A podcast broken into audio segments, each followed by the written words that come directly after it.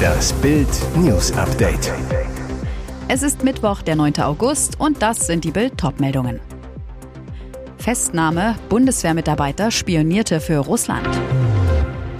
Bild kennt die ersten Details. Netflix dreht heimlich eine Helene-Doku. Absoluter Größenwahn. Höcke verrät seinen kruden Machtplan. Ein deutscher Bundeswehrmitarbeiter wurde in Koblenz wegen Spionage für Russland festgenommen.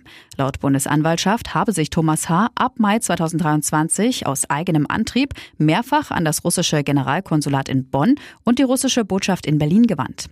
Er habe den russischen Diplomaten dabei wiederholt eine Zusammenarbeit angeboten, teilte die Behörde in Karlsruhe am Mittwoch mit.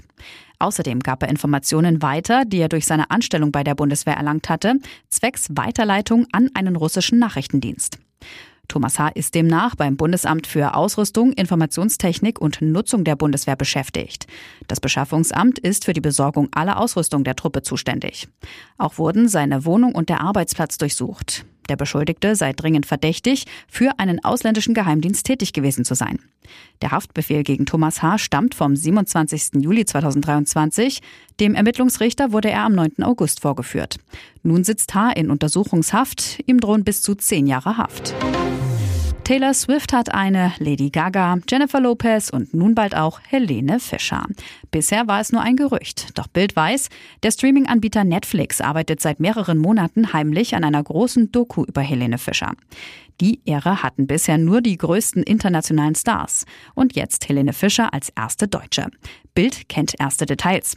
Gedreht wird schon seit Monaten für einen 90-minütigen Dokumentarfilm, der voraussichtlich im Frühjahr 2024 erscheinen soll. Die Kamerateams filmen bei Konzerten von Helene, sprechen mit ihrem Manager Uwe Kantag, langjährigen Wegbegleitern, Fans und einer Journalistin, die Fischer seit Anfang ihrer Karriere begleitet hat. Und natürlich gibt es auch ein Interview mit Helene Fischer selbst. Die ist aktuell noch in der Sommerpause ihrer großen Rauschtournee. Doch in wenigen Tagen geht es schon wieder los. Auch die Doku-Dreharbeiten sollen nach Bildinfos noch weiterlaufen. Bei Netflix wollte man sich zu der geplanten Doku auf Bildanfrage nicht äußern. Es geht nicht um meine Person. Über sich persönlich will Thüringens rechtsextremer AfD-Chef Björn Höcke anscheinend nicht gerne reden. Er wich Fragen über seine undurchsichtige Rolle bei den Rechtsaußen im MDR-Sommerinterview am Mittwoch immer wieder aus. Für ihn ist das alles ein Nebenkriegsschauplatz. Doch dann die großspurige Ankündigung, der Mann, der laut Gerichtsurteil Faschist genannt werden darf, will Ministerpräsident werden. MDR-Moderator Lars Sänger führte elegant ins Thema, sagte, er habe gesehen, Höckes Autokennzeichen Ende auf MP 2024. Der bestätigte, er wolle im kommenden Jahr in die Staatskanzlei. Höcke, wenn meine Partei mich auf dem Landesparteitag Ende des Jahres zum Spitzenkandidaten kürt und wenn wir dieses Ergebnis halten und auch ausbauen können, das uns Umfragen prognostizieren, dann möchte ich selbstverständlich in die Staatskanzlei einziehen. Wie soll das gehen? Diese Höcke-Logik bleibt im Dunkeln. Denn zwar ist die Höcke-AfD in Umfragen in Thüringen aktuell stärkste Kraft, zuletzt zwischen 28 und 34 Prozent, doch Höcke weiß genau, davon in die Landesregierung einzutreten, ist sie denkbar weit entfernt. Denn, dass eine andere Partei eine AfD-Minderheitsregierung toleriert, gilt als ausgeschlossen. An einen Koalitionspartner ist ebenfalls nicht zu denken. Niemand will mit Höcke gemeinsame Sache machen. Mehr dazu auf Bild.de. Während der Prinz durch Japan tourt, Harry auf Royal Website herabgestuft. Royaler Glanz in Japan. Aber im Netz geht es dem Prinzen an den Kragen. Britensorgenkind Prinz Harry ist frisch zu einer Solo-Tour nach Tokio gereist, landete jetzt gut gelaunt am Flughafen, die Cappy mit dem Logo seiner Archwell Foundation auf dem Kopf, wo er von vielen Fans jubelnd empfangen wurde. Doch während sich die Menschen vor Ort auf ihn freuen, putzt seine Royal Familie ihn vor aller Augen runter. Auf der Webseite der Königsfamilie wurde Furcht durchgewischt und die Löschtaste gedrückt. Harry ist keine königliche Hoheit mehr. Dass drei kleine Buchstaben verschwunden sind, macht groß die Runde. HRH, His Royal Highness, also ihre königliche Hoheit, steht nun nicht mehr hinter dem Namen des Prinzen. Im Rahmen ihres Royal Rücktritts 2020, dem Maxit, hatten Harry und Ehefrau Meghan den Anspruch auf die Nutzung der HRH-Titel verloren, damit auch das Anrecht auf royale Security. Trotzdem war die Bezeichnung bis zuletzt noch an einigen Stellen auf der offiziellen Homepage der Königsfamilie zu finden. Ein Versehen? Es könnte laut Daily Mail sein, dass Harry irrtümlicherweise noch als königliche Hoheit auftauchte, die Webseite einfach nie bereinigt wurde, bis der Fehler jetzt auffiel. Fans fordern Produkt-Comeback. Dr. Edgar spricht Pizza-Machtwort. Pizza ist beliebt, Burger sind beliebt. Doch wenn man beides fusioniert, gehen die Meinungen auseinander. Wirbel um ein Produkt von Lebensmittelriese Dr. Oetker. Immer mehr Fans machen Druck und wünschen sich ein abenteuerliches Produkt zurück, den Pizzaburger. Den hatte der Konzern tatsächlich schon mal im Sortiment. Erhältlich war er in den Sorten Salami, Speziale und Diavolo. Doch vor drei Jahren nahm Dr. Oetker den Pizzaburger aus dem Sortiment. Das schmeckt manchen Kunden gar nicht. Auch Influencer fordern eine Rückkehr des Pizzaburgers. So schrieb etwa Twitch-Star Montana Black auf dem Twitter-Nachfolger X, ich sage Ja zum Pizzaburger.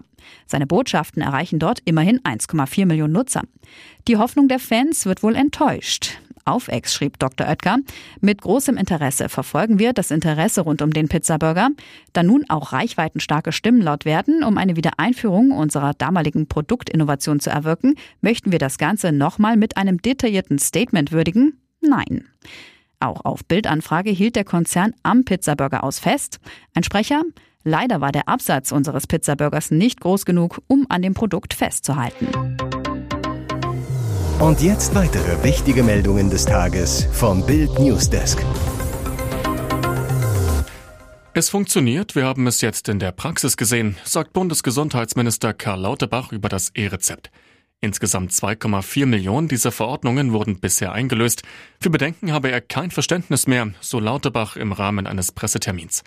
Das E-Rezept sei ein wichtiger erster Schritt zur digitalen medizinischen Versorgung von Patienten. Wir haben eine Aufholjagd vor uns. Deutschland ist ein Entwicklungsland bei der Digitalisierung im Gesundheitswesen. Dabei habe das E-Rezept viele Vorteile. Zeitersparnis, Entbürokratisierung und Medikationssicherheit seien wichtige Aspekte. Rezepte auf Papier auszudrucken ist in der heutigen Zeit nicht mehr vertretbar.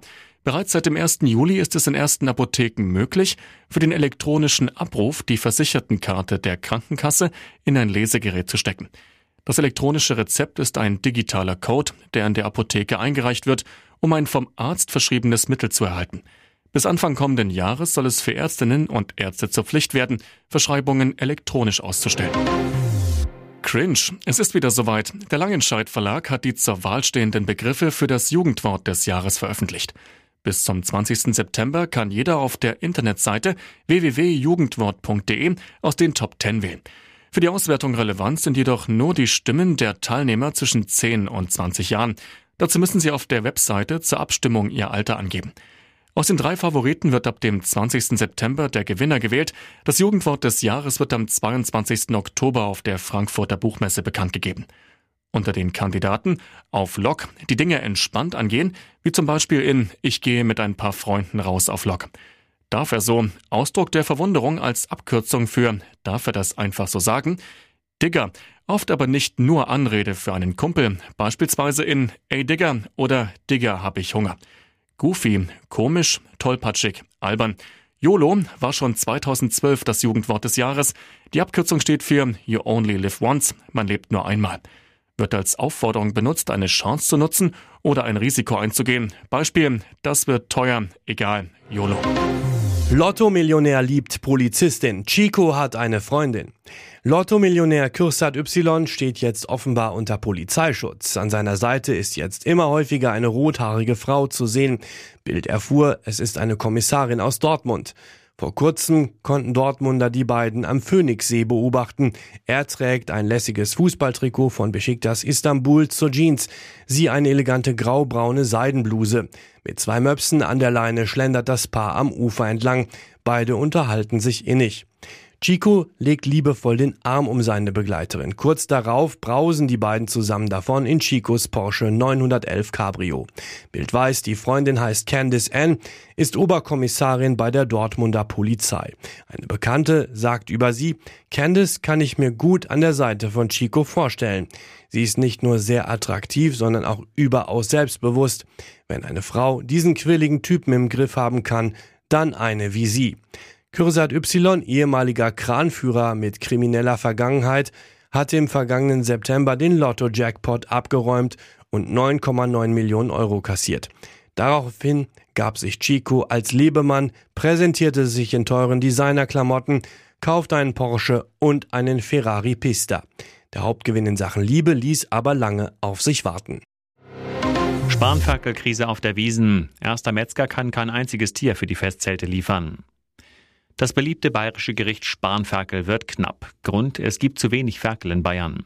Viele Aufzuchtbetriebe haben geschlossen, unter anderem, weil sie die Umstellung auf neue EU-Tierwohlsanktionen nicht finanzieren können. Wir haben zur Wiesen immer 300 bis 400 Spanferkel an mehrere Zelte verkauft. Heuer können wir kein einziges liefern, so Großmetzger Magnus Bauch. Die Bauern wurden gezielt von den Grünen gekillt, sagt er. Sie haben die Liegendhaltung von Mutterschweinen von jetzt auf gleich verboten. Hätte das langsam umgesetzt werden können, hätten wir jetzt das Problem nicht. Bauch ist sauer auf die Politik. Die haben nichts gelernt, nichts gearbeitet und keine Ahnung. Das hat verheerende Folgen. Im Umkreis von München kenne ich 40 bis 50 landwirtschaftliche Betriebe und nochmal so viele Metzger, die aufgegeben haben. Auch der Münchner Großhändler Willi Mühlbauer, spezialisiert auf die Verarbeitung und den Handel von Spanferkel, ist von der Krise betroffen. Er sagt zu Bild, das Geschäftsmodell Spanferkel gibt's nicht mehr. Es gibt kaum noch Aufzuchtbetriebe. Wiesenwirtin Silja Steinberg vom Hofbräu zählt zu Bild, wir haben heuer kein Spanferkel auf der Karte. Du bekommst es schwer her und es ist zu teuer im Einkauf. Das wollen wir unseren Gästen nicht antun.